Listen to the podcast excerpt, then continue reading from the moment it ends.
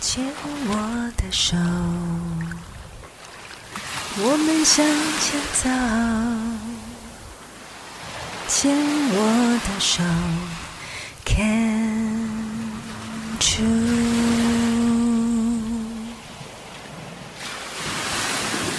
牵我的手，我们向前走。牵我的手，Can true。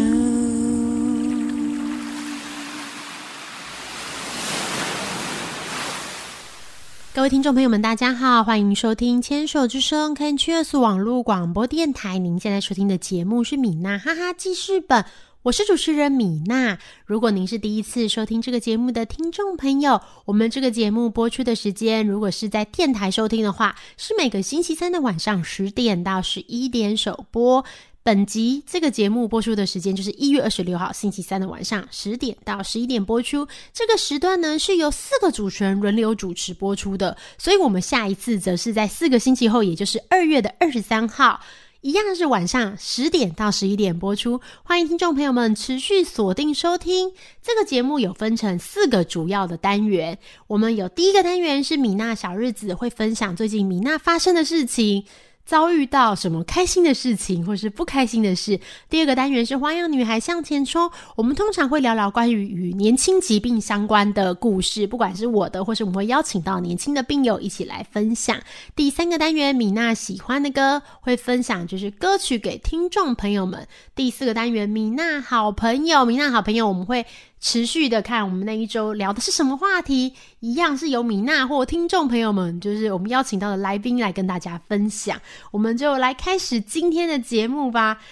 这一集非常的特别哦，因为这一集就是我们以往都是这个节目会在电台里面播出嘛。如果您想要知道详细的节目表的话，都可以欢迎在牵手之声的，就是粉丝专业或是在网站里面都可以找到相关的就是节目表讯息，有很多很充实的内容。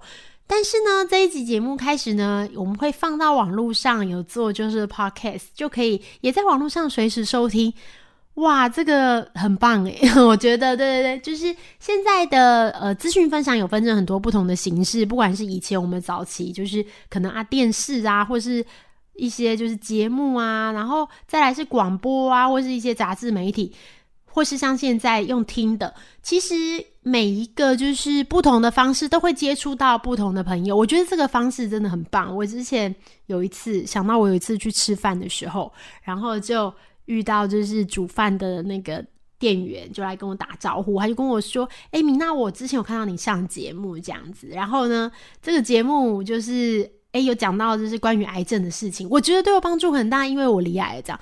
那因为那个时候我就想说，其实那时候米娜刚好有出书嘛，然后刚好也有一些在媒媒体露出，我就很好奇，就是就是哎，你是在哪一个就是节目上遇到的这样子？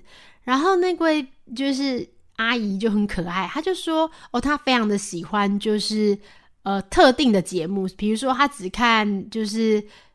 某位主持人主持的节目，所以呢，你除非你是上那个主持人主持的节目，要不然他其他都看不到。这样，那我就会觉得，哎，蛮特别的。其实真的是这样啊，就是我们其实，在常常在跟很多就是呃病友啊，或是说观众朋友们做一些就是互动，就是会透过各种不同媒体，那也会接触到很多人，然后接触到新朋友。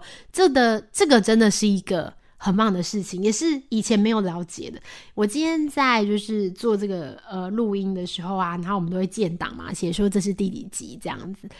结果我竟然发现，就是今天这一集竟然已经是第五十集了耶！我觉得好震撼哦，真的，因为呃我自己接触广播其实也是这几年的事情，因为我是先。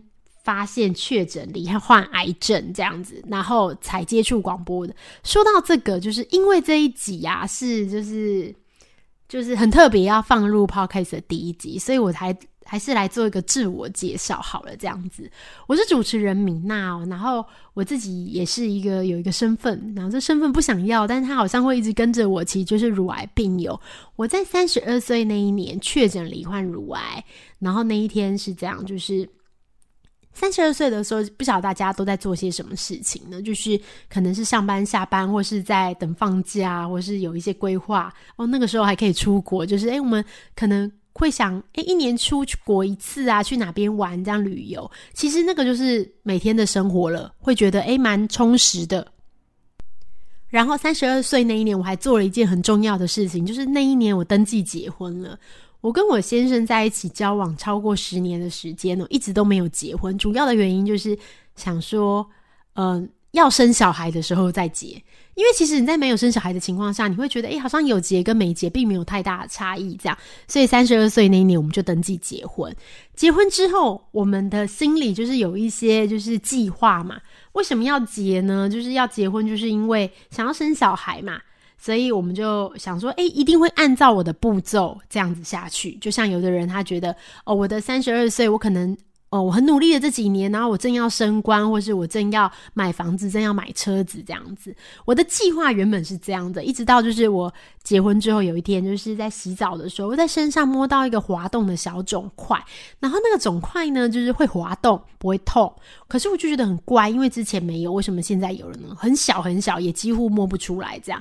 所以那时候先上网搜寻，大家也知道，就是上网搜寻会发生什么事，就是你不管搜寻什么，你得到的都是癌症。这样，然后你就觉得，哎，真的是？难道我得癌症了吗？没有，那时候也没有想那么多，就觉得，哎，如果说那么那么就让人在意的话，不然我就去看看医师好了，给医师检查一下。要值得提醒听众朋友们是，我觉得有一个部分就是，其实我那时候有上网搜寻关于就是良性的囊肿的特色跟恶性肿瘤的特色，比如说像是摸起来是硬的还软的啊，它会不会动啊，它会不会滑动啊，这样子，这个都有很多讨论哦，然后而且有一个列表，医院里也会有列表。我还记得那个时候就是对应那个列表。比如说，有人说会痛的就是不好的，或是不会痛的才可怕，然后会滑或者什么，反正就是很多这样子，众说纷纭。然后那时候我还记得，就是我的这个囊肿很符合，就是各种就是良性纤维囊肿的这个象征，所以那时候我就也没有太害怕，想说，哎，还是去检查一下好了，但应该没有事吧？哎，也很感谢我自己那时候有做这个决定哦。那时候我还到了第一个医院的时候。那时候大概是七年前，哇，时间过得很快。我确诊已经是七年前的事情了。到医院的时候，那个时候其实年长的患者还是占比较多数，年轻那时候三十二岁的患者很少，所以整间外面其实都是年纪比较大的姐姐们这样子。然后就是医师就看到我的这个，就帮我触诊啊，也做了检查，就跟我说，因为你年纪很轻，也没有相关的家族病史，因为乳癌跟家族病史同样也是乳癌有很大的关系，这样。那你这个状况看起来其实都还好好的，你可以回去休息，就是检呃，就是回去观察一下有没有变大，或是说呃，就是你现在就要检查，我们就来做切片。然后想说，天呐，是传说中的切片呢！以前都没有被切片过，不要说切片了，以前根本很少进医院这样子。结果那时候医师就说：“好，那我帮你切片。”我那时候就做了切片。切片呢，如果这边听众朋友们没有被切片过，一般不会有啦。被切片过的话，其实它意思就是说，会用就是这个工具在你身上，把你那个囊中里面的组织里面抽取出来，有粗针跟细针的。比如说，它就是抽的工具不同啊，抽的。范围多或范围少，这样，但是不管哪一个，其实都不用太害怕，因为其实有时候大家很多病友在跟我聊的时候，就是说，哦，很害怕治疗，很害怕检查，可是其实对我们来说，就是。